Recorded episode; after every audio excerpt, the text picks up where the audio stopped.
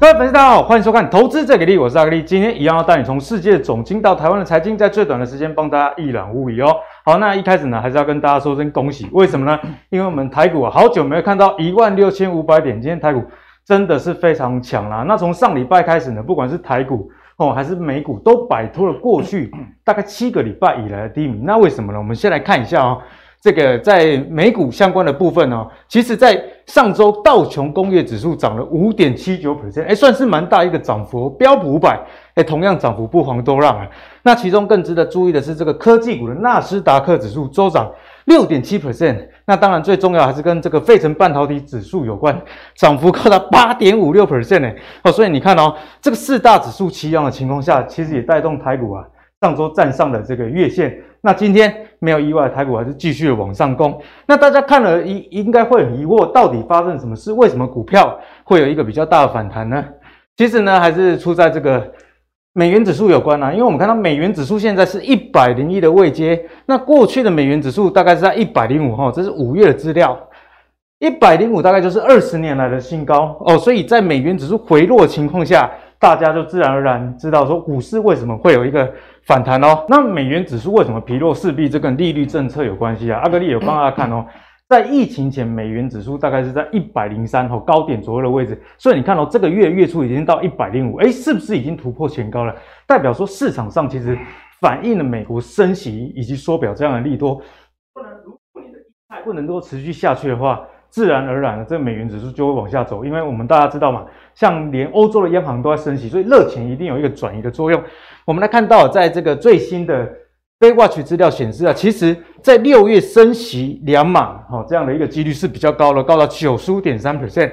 那升息三码以上呢，只有四点七 percent。显然啊，市场现在已经开始在了解说，FED 这个升息的这个鹰派的立场已经越来越割了，哈。市场预期说到明年的六月，哈，六月会升息到三 percent 的利率。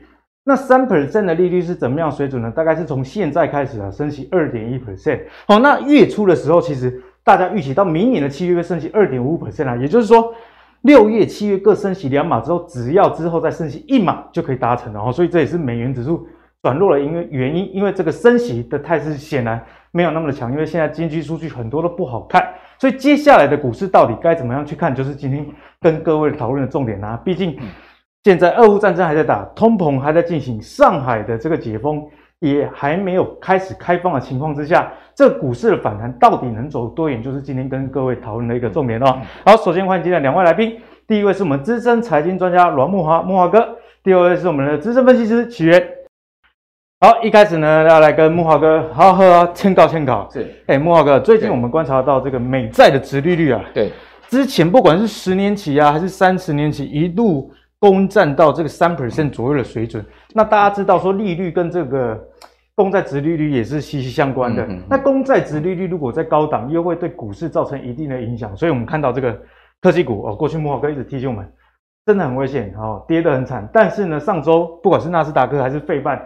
都有一个比较大幅度的一个反弹，是不是跟这个公债殖利率的回落有关啊？所以在接下来，根据联准会的这个利率的政策，莫哥，我们该怎么观察这一连串的关系？好，如果这一波股市啊，它不是反弹啊，它是一个回升的话，那我可以跟各位讲，也不用急。好，现在台股啊。一千六七百档股票里面啊，很多都是遍地黄金，很多在趴在地上，欸，可以让你好好慢慢捡哈。但是重点是到底是反弹还是回升哈，这要把它搞清楚。对，没错。那我们先来定位一下哈，这一波美股到底在涨什么？好，这个美股这一波的反弹，我们先把它定义，如果定定位在反弹，先不要定位回升哈。到底它的主要原因是什么？第一个呢，就刚阿格里所讲的，升幅升息的预期是大幅下降。哦，那市场甚至预测九月份哦，联准会就停止升息了。哎，原本大家预期想说会一路升升到年底，哎，对哦，如果到九月就停了。这个消息第一个放出来是亚特兰大联准分行的主席，好像说呢，以现在目前的状况看起来，其实联准会没有必要继续升息，因为九月就要停止，经济也衰退了，哎，经济的数据都不好，好，所以说呢，他先放出这个消息之后，哎，市场开始慢慢形成这种气氛了哈。那另外一个呢，就是呃，上周末公布出来的个人消费支出，哈，这是一个非常重要的指标，因为美国的经济其实很靠内需，内需很靠消费，哈，这个消费支出是超出预期哦。同时呢，呃，在公布个人消费支出的同时，也公布 PCE 哦，就是消这个消费者的这个物价的指数是。个人支这个消费的物价指数，那它这个增幅呢也出现下滑。哦，所以显示什么？哈，这两个数据一搭配，显示美国现在目前的消费者还可以顶得住物价上涨。通膨大家我没得惊啊，哦，叫熊背。对，很辛苦，但是至少还有银行一些存款啊，可以拿出来花一花。过去两年股市还有赚，薪水不够没关系，银行里面还有一些存款，对，好拿出来花一花，显示说呢，这个物价高涨哈，并没有完全打垮消费。对，没错。好，那这个对美股也是一个正面的数据。好，另外呢，市场也跌多了哈，这个连续七到八周，我们知道道琼是跌八周嘛，哈，纳指标普都跌七周，连续跌了那么多周，好，都是二三十年来的记录，甚至百年来的记录。哦，所以说跌升下一定会出现这个皮球啊压到底的一个自然。总是该物极必反一下。要物极必反哈，否极泰来先不讲哈，但是我们先把它定位是物极必反，就阿阿格里所讲的。哦，这个就我先定位这个美股本波反弹的主因。那当然美股弹，台股一定会跟上嘛。对，没错。台股不可能不跟上哈，所以基本上我们可以看到台股也跟了啊，这个从一万五千六百点哈弹回了这个月线之上哈、嗯，那今天进一步的又涨了两百多点啊，往上攻。好，那你可以看到，真正美股专关键转折就在上周三。哦，上周三呢，美国联准会上一次 FOMC 的会议纪要公布之后，哦，你可以看到有个现象是什么？S M P 五百指数就一路往上升了。对。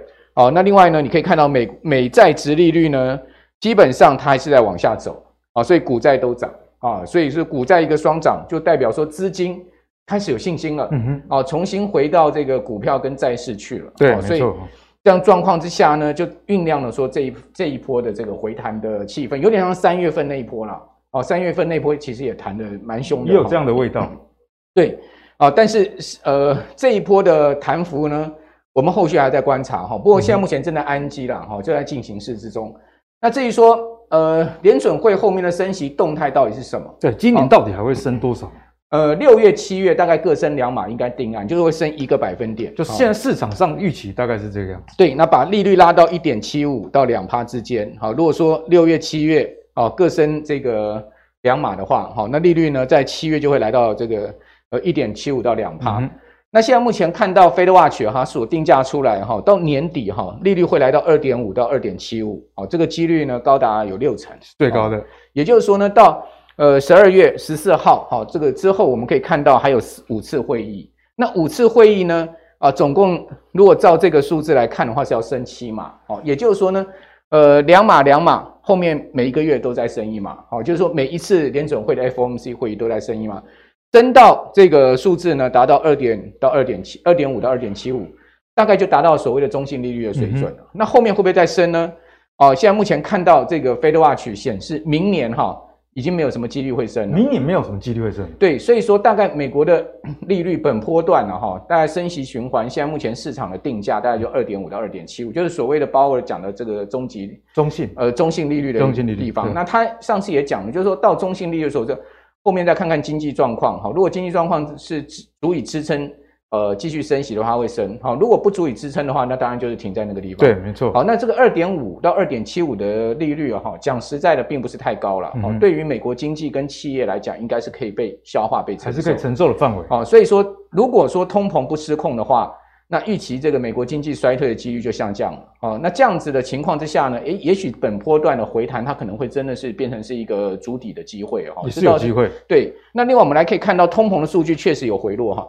呃，上周公布出来的通膨，不管是核心的 PCE 或是说这个 PCE 哈，你可以看到它其实都往下掉哈，掉到这个六点三跟四点九，好事一件，好事一件，都往下都往下弯了，有没有？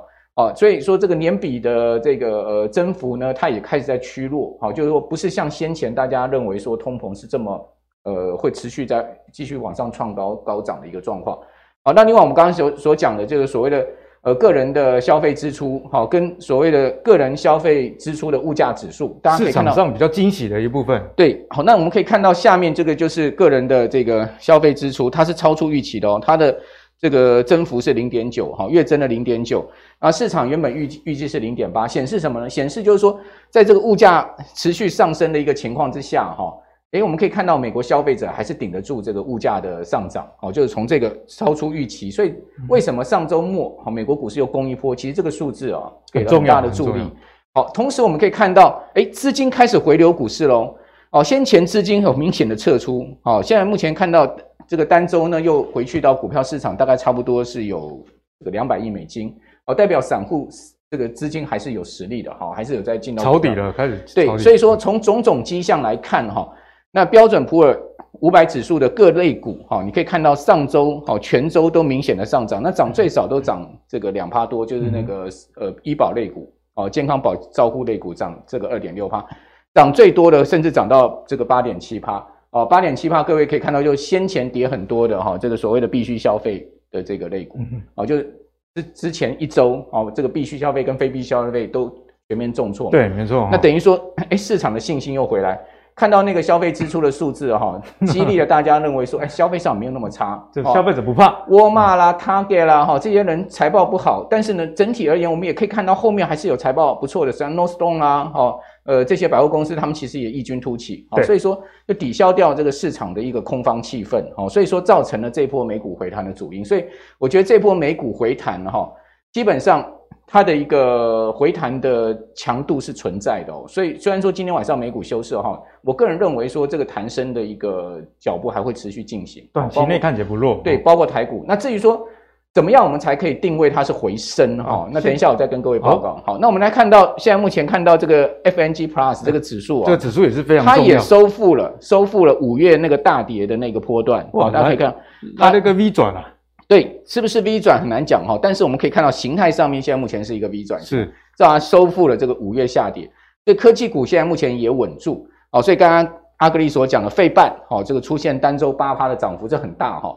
但问题是大家 看到中长线。我要跟大家讲一个比较不好的指标，好，就比如说这个二十六周线跟五十二周线，你可以看到它已经出现死亡交叉，上方还是有压力的。对，你去你去看哈，费半哈，它这个波段哈，这个大涨到四千点哈，这个从低点上来哈，它从来没有出现过这个这样的一个技术现象，对，没错，这个半年线死亡交叉年线，所以我们对中线跟长线的行情哈，我们还是有戒心的。为什么？因为这种线型结构并不是太好，而且这头部是非常大的一个头部。哦，所以你说这个地方一根红 K 要直接拉过这个反压，再往上去挑战头部创新高，真的不容易。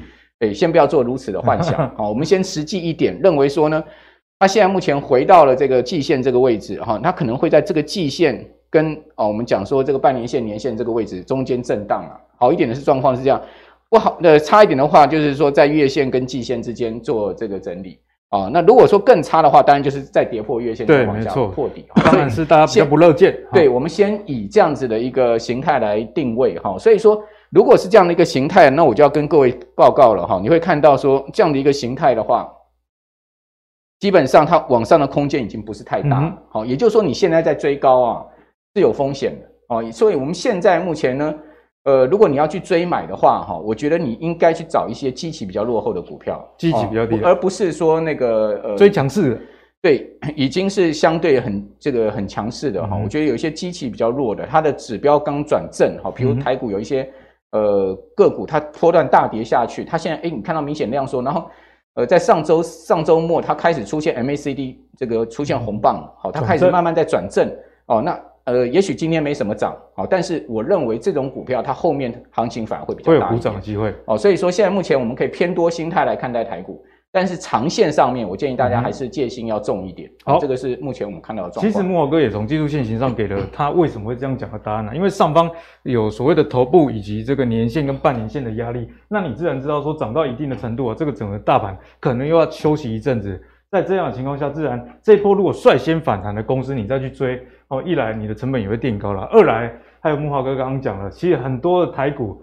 或者是美股现在还趴在地上，像我昨天自己看很多半导体相关的公司啊，本益比的河流图啊，已经还在这个二零二零年三月疫情时候的一个位阶啊，所以现在真的是蛮多便宜的股票。至于该怎么选，也是会今天跟各位分享一个内容啦。好，那木华哥刚刚提出的是一个技术线型上。给大家的风险的提醒，接下来还是要跟木华哥继续请教哈。那我们刚刚看到这个反弹，有可能是技术线型上的反弹，到底能弹多远？木华哥说中长线还不一定，那显然跟这个总金数据有关。我们来看一下美国五月 market 制造业的 PMI，大家知道这个采购经理人的指数，其实你如果有超过五十，那比五十一高很多的话，那代表这是好事一件。不过呢，我们现在看到，不管是制造业的这个 PMI 呢，还是服务业的 PMI，分别都创三个月跟四个月以来的这个新低啦。好，那综合这个 PMI 呢，初值是报五十三点八，前值是五十六，所以显然哈，这个商业活动的信心，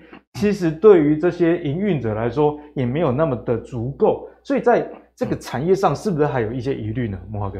好，其实不是只有美国的状况是这样的哈，你看到全世界第二大经济体的中国哈，它其实这个呈现出来的总体经济数据是更差的，对，哦，甚至它的零售销售四月份的数字衰退百分之十一耶，衰退百分之十一，这是一个很惊人的数字。因为看到大陆很多大企业哈开始都在裁员，像腾讯哈最近已经宣布是今年第二波裁员了嘛，第二波了，第一波它裁员整体裁了十五趴，哦，那第二波呢又裁十趴，然后你可以看到阿里、腾讯啊，啊这个这些。电商巨头的网站，或是说中国大陆这些社群的网站，哈，呃，你可以发现他们的这个营收的增长是有史以来最慢的，哈，就今年第一季度的营收增长，过去蛮少见的状况。对，所以说从这样的状况来看，中国大陆经济好不好？肯定很不好的。对啊，肯定差。那不是只有这个美国经济开始出现呃成长去弱哈，你中国经济已经开始渐渐进入到一个所谓衰退的状况。哦、嗯，所以我们对于整整体的宏观经济形势，我们还是要。有一些戒心哈，这也就是说，为什么支持就是说，先以这个反弹来看待哈这样的情况。那至于说台股能不能续弹呢？我觉得有一个非常重要的指标就是季线。季线啊，现在目前的季线在一万六千九百点左右哈。如果说你要说服我说这个波段一万五千六百点就是真正的低点的话，它就是一个真底部的话，哦，真低点的话，是你必须要站回季线，而且能站稳季线，很重要，季线很重要。你站回季线，站稳季线哈，你在那边震都没有关系。然后你震到这个月线穿过季线哈，季线走平啊。基本上我就会认为说，这个地方我们可以把我们所有资金全部投入了。哦，全这时候就可以全部投入。对，因为大盘已经确确认这个一五六一五六零零是底部了嘛，对，哦，就低点了嘛，哦，所以说至少在这个地方你资金投入八成九成的风险就不大。哦，那所以说现在目前呢，你可能资金投入个六成，我觉得是 OK 的，五成到六成是 OK 的。哦，但还不还不至还不宜把所有资金都投入，因为还有很多疑虑还没解除。没错，哈。那我觉得台股能不能回升，最主要几个原因哈。第一个要看这个美元指数能不能继续滑回落。刚刚阿格力讲很重要，一百零五到一百零一，对不对？那也也让台币这一波几乎要回到二十九块整数。所以说呢，这是一个关键。如果美元指数就算它不持续这个回落哈，它不要再出现突破这个一百零五再往上升，在这个区间的话，应该都还好。嗯。哦，所以这是呃第一个重点。第二个重点，美国殖利率啊，它能不能继续的回降？哦，就是说，现在目前十年期国债殖率从这个呃三点一四最高点哈降到二点七这个位置，哦，也许它不要说再往二点七这更大的幅度再掉下去都没有关系，但是你不要再很明显的上升了，好，就持续的波段上升，你可能区间都 OK，好，所以说看一下美债值利率这两个因素如果都成立的话。基本上，我认为这个反弹会持续的进行。对，那另外呢，中线反弹哈，我觉得最重要，我们还是最最后要看这个整个经济是不是会衰退，跟产业前景是关键。因为能走多远，还是要回到基本面。所以技术指标大家记得，就是说第一个是季线哦，季线能不能站稳哦？那月线已经站稳上去了，所以说呢，基本上短底已经出来了。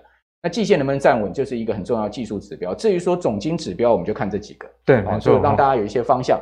好，那我们来看一下美元指数这一波的回落，确实是。很明显哈，出现了这个呃所谓危机解除的一个状况哈，因为到一百零五那时候真的很吓人了哈。那台币各位可以看到，它其实已经来到二十九块三了。如果台币能继续挑战二十九块关卡的话，当然对这个大盘是有帮助。所以你会发现，哎，最近外资开始不卖不卖股票，而且它期货已经布这个大台多单布了快一万口，哦，所以可见外资期现货都有在翻多的情况。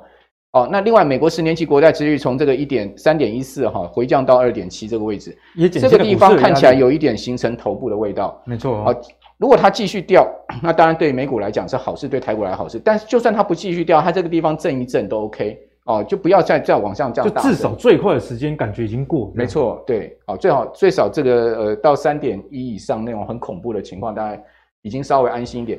但是我最后还是要来跟大家讲说，总体经济面我们还是要有戒心的原因是什么呢？因为各位可以看到，软着陆其实并不容易哈。为什么这样讲哈？你可以看到过去十三次美国联准会加息的周期，哦，这个都是呃蓝色线往上都是升息的周期。对。那那这个呃这个呃红色粉红色的柱状图呢，就是 NBER 它所定位出来美国正式经济衰退的周期。哦，你可以发现。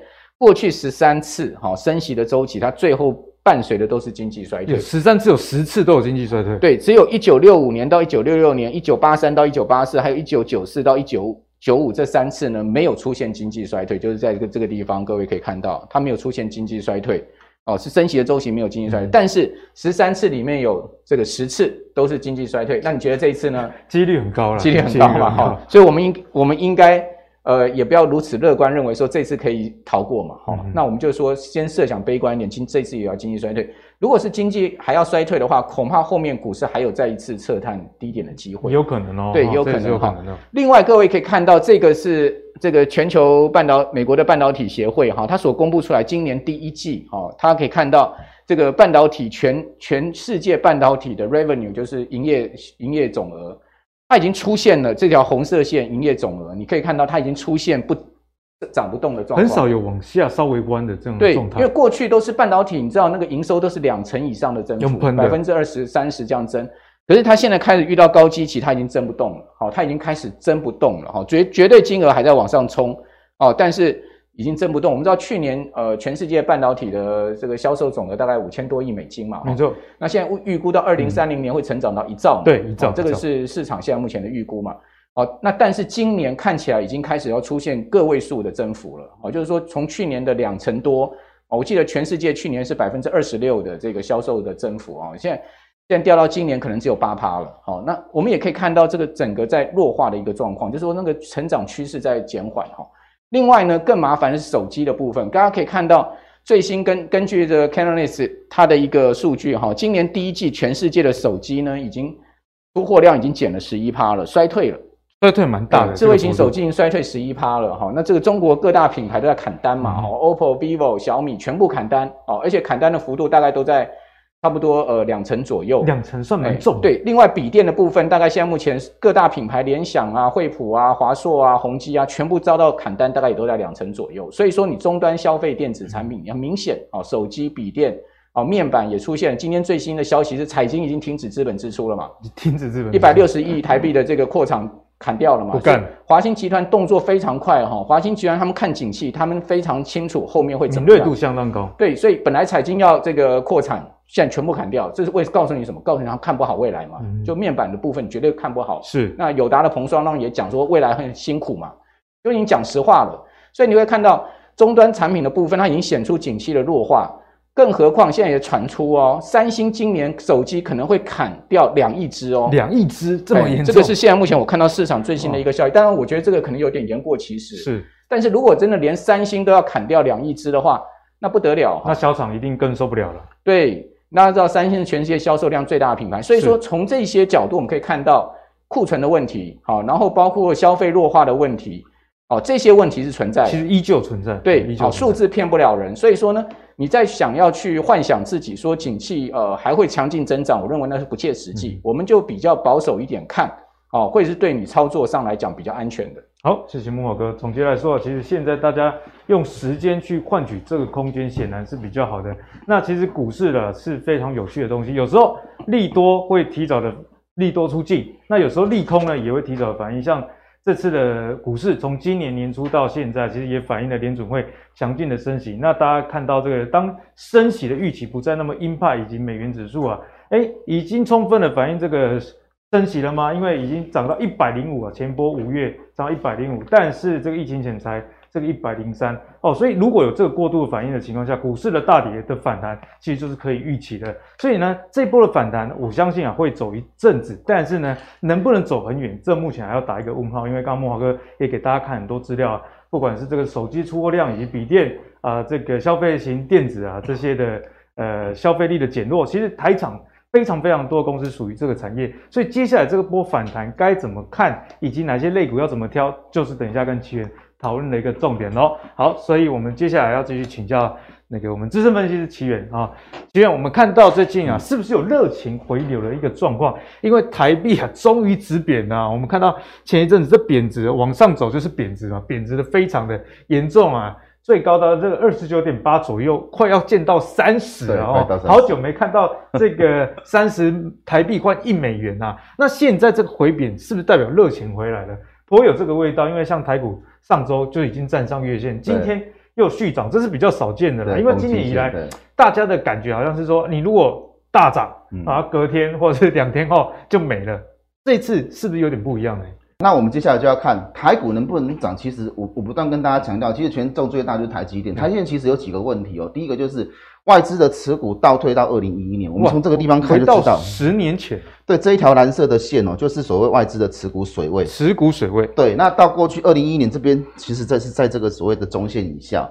那它回到二零一一年的水准的话，代表它看好吗？我我不觉得是，但是它短线来讲哦，它强短线是应该是不会再回去的了哦。那第二个就是月线高档这个钝化的现象，那这个外资卖压是谁来拉？因为台积电毕竟股本非常大，你说要靠大家定期定额拉吧，不会差可怜。哎，不会差可怜了。如果外资不买的话，那可能就很麻烦哦。那如果股价持续修正的话，会不会引引来所谓并购的机会？这个东西是我最近在网络上听到的。大家觉得说，怎么可能会并购台积电？欸、对啊，各位我跟你讲，你不要以为说不可能。台积电如果是以十趴来算的话，就是刚好就是像像 Google 三个月的营收。对，那三个月。对，那我觉得就是说，其实大家不要认为这种事情是不可能。那如果是这样的话，那股价没有办法涨，到底谁会去买它？那有没有可能出现并购机会？这个东西是我在网络上听到的，嗯、但是目前还在观察，第一次听到，对不对？好，那如果是这样的话。我觉得第二点是最重要的啦，这个高档钝化外资的卖压是谁来拉这件事情？那如果说台积电没有办法再强势的再去做攻高的动作的话，那台股要怎么回去？因为台积电在去年没有那么强的情况下，台股还能创高，有这个航海王哦，钢铁人在撑腰。可是刚刚这个奇源也帮大家这个分析了，在这个资产负债表开始在缩表的情况下，嗯、你这个原物料景气循环股，你要有一个大幅的。行情其实相对来说是非常非常困难的啦。好，所以在看完这一段之后呢，其实台币开始反弹，台股也反弹。不过奇远提到说，像这个台积电啊，这个在卖压上还是有它的疑虑存在。所以呢，在这个反弹的格式中，假设我们好了，那我们就不看台积电好了。有哪一些类股是你觉得说在反弹中会相当有机会的？呃，我觉得。车用的部分还是最主要的题材，因为其实这个是五月二十七号的新闻嘛，哎，蛮新的哦。五月二十七，其实先前就有传出说汽车下乡，然后中国有一部分就说那个是假消息，对对对。可是到今天为止，这深圳也讲，然后现在上海也发出这个类似一样的这个政策哦，它开放这个所谓两个两万个，数量是很小，但是我们可以知道，它对汽车下乡这件事情是确定。那如果是这样的话，因为汽车是耐久材。一台车的形成会造就很多的就业机会，所以它是一定会拉所谓的中国的这个经济上来。那刚好就是说，中国之前的封城真的是影响很大，所以他们势必要做一些政策。那这个政策来讲，否汽车是最快的。对，否汽车是最快的，因为其实我们全世界的这个呃，包括电动车来讲，其实中国的供应链其实占非常大的比例。那他们封城时期影响很大，所以如果说他们开始做这个动作的话，我认为新能源车是未来的一个主要的一个方向。所以我们看就是说，以现在目前来讲哦。哦，主要的车就是包括宁德时代跟比亚迪，为什么？因为这个跟两个财厂是最有关系的。对，没错。我们供应链其实很多在这两家。宁德时代、比亚迪的供应链等等。对对对对对。然后就是说，我们现在去看嘛，就是说我针对这几个不同的这个供应链来讲，比如说我看比亚迪，它可能就有中碳啊、新秦啊、上化、胡联，胡联在上礼拜其实也涨上来了。那两家都有的是反甲。好，那今天的话是康普跟美琪玛涨上来，那聚合其实也是一样，嗯、所以这两个里面其实包括中碳跟反甲都是两边都有的，脚踏两条船就这样。对对对，所以大家其实可以观察。那除此之外，大家可以观察一些布局中国的台厂啊，比如说像智深哥最近也很强嘛。那另外还有像这个所谓地保也是，地保是做车灯的哦，还有这个建和行也是哦，顺德现行不错，顺德现行不错。那系统性最近也有买盘哦，所以大家看到这些车厂，其实你可以去找这个所谓。基期稍微低一点，比较接近年线的个股去做布局，因为新能源车这个产业在中国如果要做的话，基本上会走一波上去。对，没错哦，所以大家可以观察一下这个族群啊，哈。那哦，那这个接下来呢，就想说，如果说你个股的部分金价修追啊，你不知道怎么投资，其实真的不知道怎么选的话，ETF 其实也不错。因为我后来想说，哎，其实可以讲一讲 ETF，就是说，像我们目前跟电动车有关的，像国泰智能电动车、富邦未来车跟中信的绿能，其实这里面我认为跟电动车比较有关的就是这一支啊。哇，为什么？因为它有宁德时代五点八九 percent 持股，其实不低哦。而且它还有这个特斯拉。那大部分的人会做所谓的智慧车市的时候，其实都会扛败这两个。对，因为像 AMD 跟 NVIDIA 的这个自驾晶片、车用的运算晶片，都是各大厂在采用的。对对对，所以它这个其实投资是正确的。那这边来讲，其实它有多一个所谓台积电的未来车的部分。那我觉得这两者在在中间的持股的部分，最大的差别是它这个是否这个销售同路品牌上，但是它这个呢走向所谓的一个。奇异布朗，它这一家公司是专门做所谓自动化跟机器手臂手臂的部分，所以它对生产线来讲是有帮助的。那这四个里面，我觉得这个部分比较像是偏向投资台股了。对，台股。所以如果说你今天要做电动车的话，我觉得这两档个股是可以考虑。就纯度真的是比较高的。对，那如果真的跟中国政策有关的话，就是这一支了啊，中国宁德时代。好，所以呢，在电动车，你如果真的不知道该怎么投资的话，奇源也有跟大家建议啦。其实像零零八九三、零零八九五，大家都可以继续的去留意，尤其在美股的反弹的过程中啊，NVIDIA、Tesla 其实也跌很凶啊。对，今天在台股，我看到这两只其实。上涨的幅度也很高哦，某种程度也反映了前阵子跌的实在太凶了，所以如果反弹加上这个新的政策，那势必这两档 ETF 有机会是雨露均沾的哦。好，那我们讲完了这个中国电动车之后，还是要跟继续的来跟大家聊一下中国相关的经济的议题。嗯、为什么呢？因为大家知道在四月的时候，你看很多台股，尤其是电子股，四月的营收及其系统就拍款，为什么？嗯、因为这个上海封城嘛，那你很多工厂没有办法运作。或出的不够顺畅的情况下，自然会影响到营收。那我们刚刚节目一开始有跟大家讲到，这个反弹能走多远，其实跟中国也有关系。因为既然上海封城是一个影响经济的状况，我们来就来看一下政策有没有改变哦。那结论就是说，哎，目前哦已经开始转封为振兴经济了哦。上海其实提出了很多振兴经济的一个方案，例如说，哎，全力协助。企业的纾困啊，连这个房东哈都有减免租户的这个租金啊，那这个复复工的一个情况，不管是生产还有物流这两边都在积极的去处理啦。好，那还有稳定外资和促进消费的投资，包含了这个对外资的部分哦，出口的退税啊，出口的信用保险支持，那消费的部分也是一个很重要一块，像刚刚奇源讲到的，就有在这里啊，置换纯电。动车、汽车的一个补贴，好、嗯哦，所以在这样的情况下，又有消费券，显然啊，这中国的经济即将要回稳啊，哦，即将要回稳。那在这个回稳的前提之下，势必就跟这个货运有关系。哦，阿格力帮大家注意到这个上海 SCFI 中国这个上海的集装箱，也就是货柜的指数啊，其实这个报价呢，我们看一下综合的好了，因为这个指数是很多航线，比方说你到美东、美西、欧洲。不同的这个指数加权而来的哦，一个最终的结果可以看到，其实啊上周涨零点三 percent，而且啊是连续两周上涨的一个情形。显然呢，短线上似乎有止跌的一个味道，因为欧洲线的需求看起来诶是比较强的一个状态哦。所以啊，奇远航运有没有机会再走一波？毕竟在今年台股虽然跌很多，嗯、但如果今年细就货柜的行情，其实。股票并没有什么下修啦。那之前奇远有跟我们分享散装的部分，因为俄乌战争，哎、嗯，确实也涨很多。那会不会有机会这一波轮到货柜？那我觉得货柜的情况可能会比较不一样，因为最主要是我们既然会装柜嘛，就是它是一个成品的东西，比如像电脑、手机啦、电视这些。嗯、那这些东西其实它终端的需求在减少。那如果减少的话，它后续这些需求，我认为就会就慢慢的递减哦。那如果是这样的话，我们就要先去看。到底大户们是怎么看这件事情的？因为你说报价上扬嘛，那大户有自己买股票。其实从这几档个股里面，其实我发现哦，真正有买的就只有这个阳明哦。阳明是从五十三点三哦周涨到五十四点，就千张大户一周多了一点三 percent，对，多了一点三。那这个部分来讲是多不到一 percent 哦。其实，在整个筹码的变化来讲，其实没什么改变。那没什么改变的话，我我认为大户可能并没有说特别的去想说，诶，我要去做多这个航运股的部分哦。那另外我们要去观察，就是说，其实从航运三雄的这个出口行情来看哦，它以出口来讲，大部分就比如说跟中国有关的，就是像这里，还有美西这边有，欧洲这边也有。其实它欧洲的部分是很少，可是如果说你看到这个所谓阳明的部分，就欧洲线几乎是剩下这一个定期的比较有。那另外万海的话，基本上都是 for 亚洲地区，对亚洲为主。所以如果说你今天看到欧洲的报价往上，可能有机会受惠的是这两家。但是我们要去思考，就是说它可能美西啦，好，跟其他的部分是下跌的啊。对，刚刚我看到是下跌。所以我们看那个指数，其实它是一个综合指数，但是你就细项去分的话，就是此消彼长啊，此消彼长。所以以这样的情况来讲，我认为说要大幅度成长的空间是比较。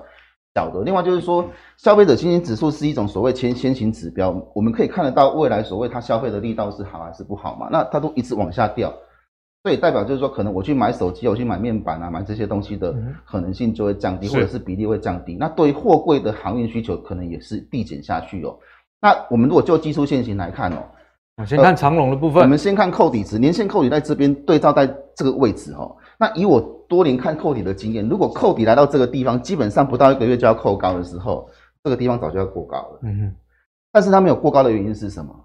就是它没有要去做这个所谓的年线扣底的位置。那如果是这样的话，这个年线很容易就会变成抛物线。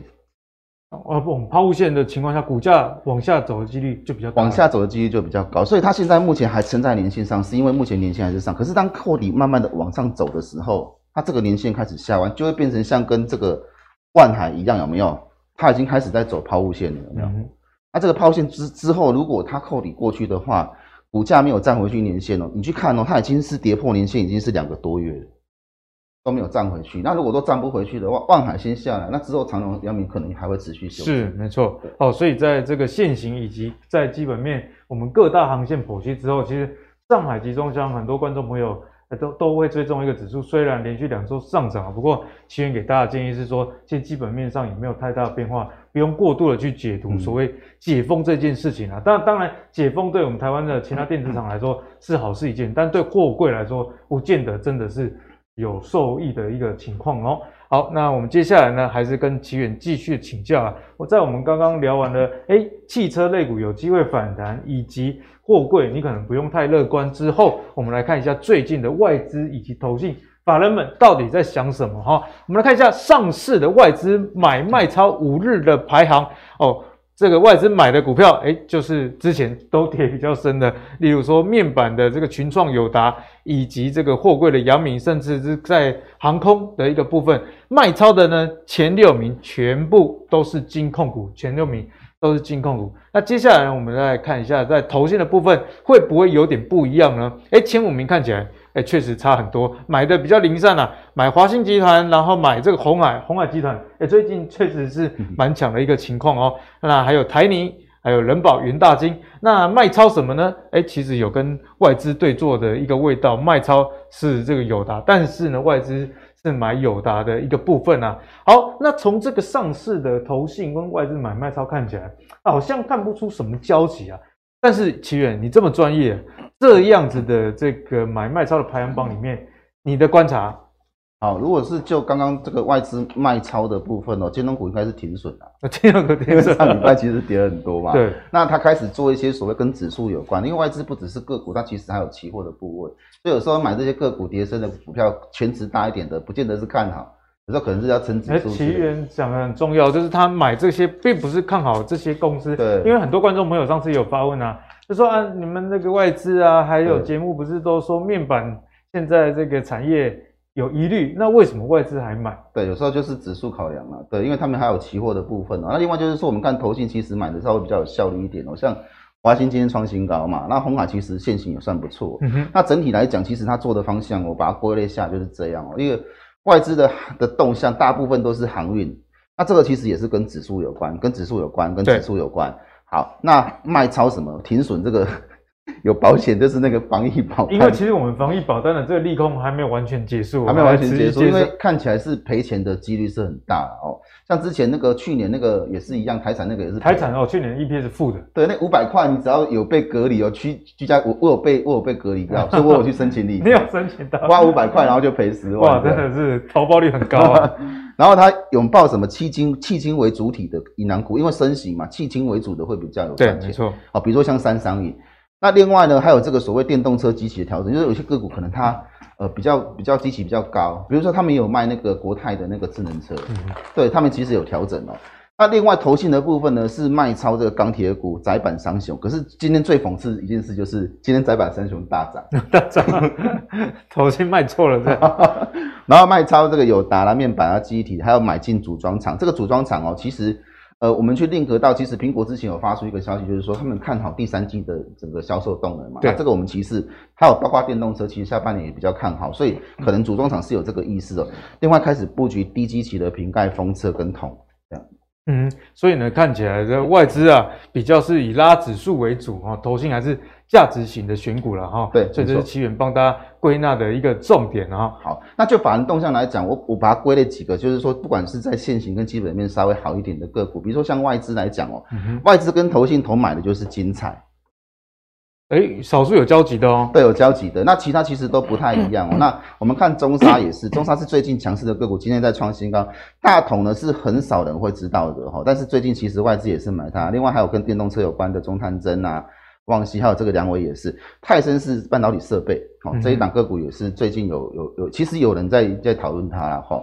那顺德线型不错，台光电是我觉得比较压抑的地方，就投信会去买台光电。诶为什么呢？说压抑？应应该是说，其实它的线型其实不错，只是说铜箔这种东西，基本上在中国的竞争是很激烈的，价格其实就是被销得很低，就是削价竞争。红海市场啊，对对对，你看联茂跟那个什么其他另外一支台燿也是一样，都很都都很惨啊。可是他买超旗红，对对，旗红还有光捷，光捷我们之前有讲过的德伟，这些都是跟车用有关，所以投信其实看它的这个项目，基本上跟车用有关比较多。对，所以从投信的角度来讲，其实电动车这个市场的确是没有问题的。好，中沙上礼拜涨停哦，这个是一个所谓的呃多方趋势的 K 线形态哦。那但是我认为中沙的线型来讲，它不是一个会走大波段的。哎，怎么说？怎么看？呃，它过去其实它的线型就是走一波就下来了，它没有说很大幅的去涨啊。它不是那种标股挂，就是飙股就是一根一根上去啊。对，那除非有特殊的题材，那这种东西没有办法用市值去解读，因为像。比如说华兴也是，华兴也是市值很大，最近飙翻天这样。对，所以这个也很难去讲。但是我觉得它就是可能会修正。那顺德的部分哦，它这个下降趋势线没有改变了，所以它未来要突破这个下降趋势线的时候，它的量一定要出来。我们可以知道，就是说其实投信最近有在买顺德，那刚好搭上车用的题材，我觉得后续如果带量的话，是有机会逆转这个所谓。所以顺的就等突破下降趋势线再说。对，带量带量突破的时候，大概就是这样。对，那精材是他们两个都有在买的个股，就现行来看的话，它是走一个气型往上的一个方式，所以你大概抓的点应该是在这一条所谓的上上升趋势线的这个下缘。对，下缘。它年线扣底还没过，所以这个年线预计要两个月以后才会拉升上扬。对，哦，所以呢，大家如果对于这个比较长线布局，有一点兴趣的这种波段的话，精彩就是奇源提供给大家参考一个重点，因为目前日常走一个上升轨道的一个情况，那如果有机会碰到这个轨道的下缘的话，也不失为是一个好的买点哦。嗯，好，那我们节目的最后呢，因为在每个礼拜都要给奇源出题 哦，就是节目都要有一些产业的介绍，来帮大家在这个比较低迷的时代呢，对个股有多一点理解啊。因为在股市多头的时候，其实跟你说产业怎么样怎么样。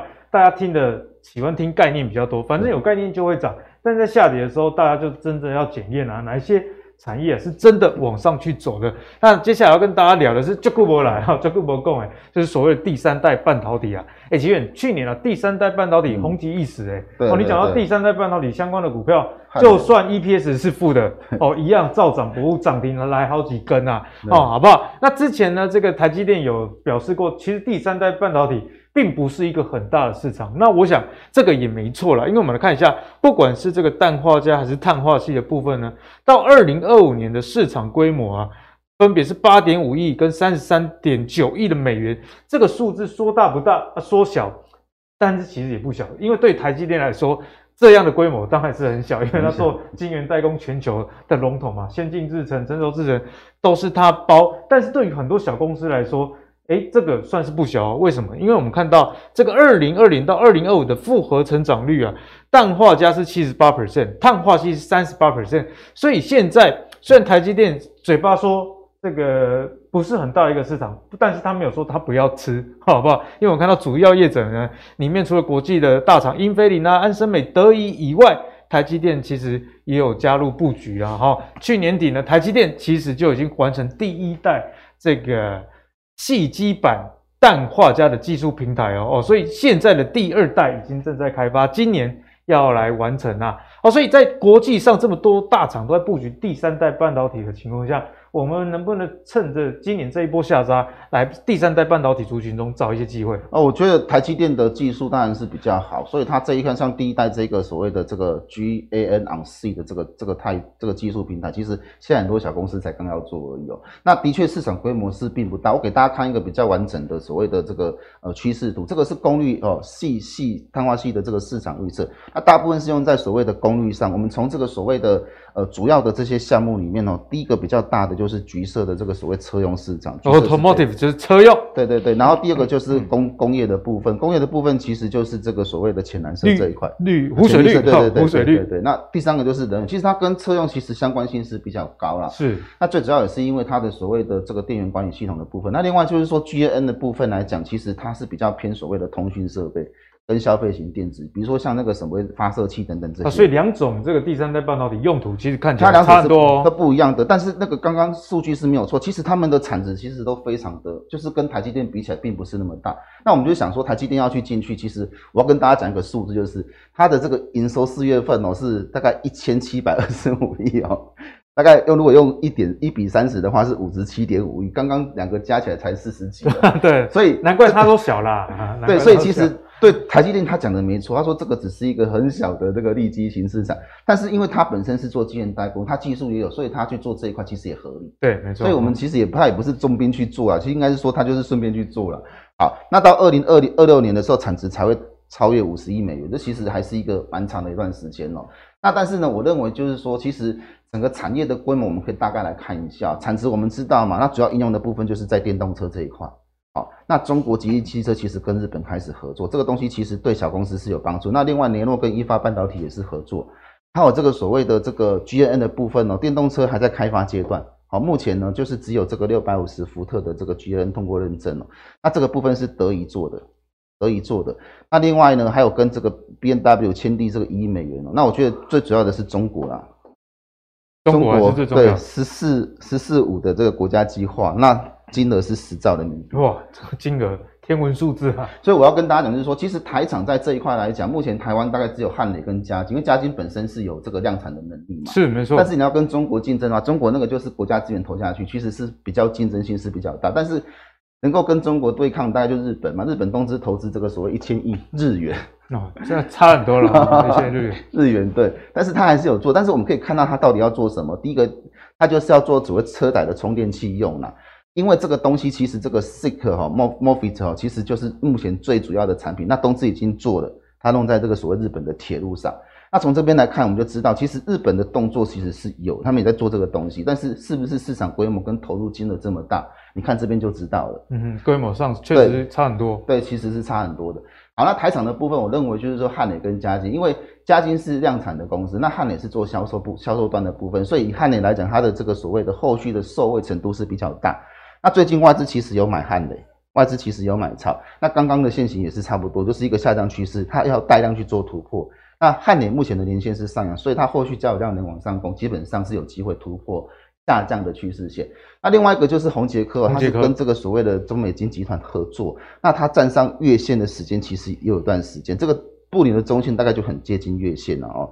它今天呢就是看未来它这个月线能不能站，如果月线站稳的话，有机会去反弹去做所谓的季线的突破。因为其实也跌很久了啦，对，跌很久了，所以看你是要价值型投资，还是要做所谓的产业的这个强势股这样。嗯好，所以谢谢奇源来跟我们做最后的解析哈。这个礼拜大家在产业知识上又收获满满啦。其实，在第三代半导体的规模确实是不大的一个市场，不过对于小厂来说，看到好的就是这个复合成长率，以及大家从这一集就可以知道，哎，第三代半导体这个碳化系、氮化镓，一个是用在这个车用比较多，一个是用在这个消费型电子，特别是在通讯、手机这一块。好，所以如果你喜欢车用的，你就别买错了啊。那今天的节目内容呢，其实大家。就可以得到一个重点，台股你短线上是可以相对乐观一点，因为美元指数在往下掉。那过去有教过大家，美元指数往下掉的时候，台股啊通常会走一个比较强劲的一个走势。不过慕驊哥也提醒大家，目前在很多总经的趋势上，目前还没有看到好转的一个阶段。经济的衰退其实也是这个 FED 啊不打算那么鹰派的原因。所以综合来看呢，短期哦，大家这个资金不要过度的投入。但是呢，适时的在股市里面赚一点零用钱，我相信是没有问题的哦。好，如果你喜欢阿格力的投资最给力的话，别忘了上 YouTube 订阅 MVP 财经生活频道。我们下一集再见，拜拜。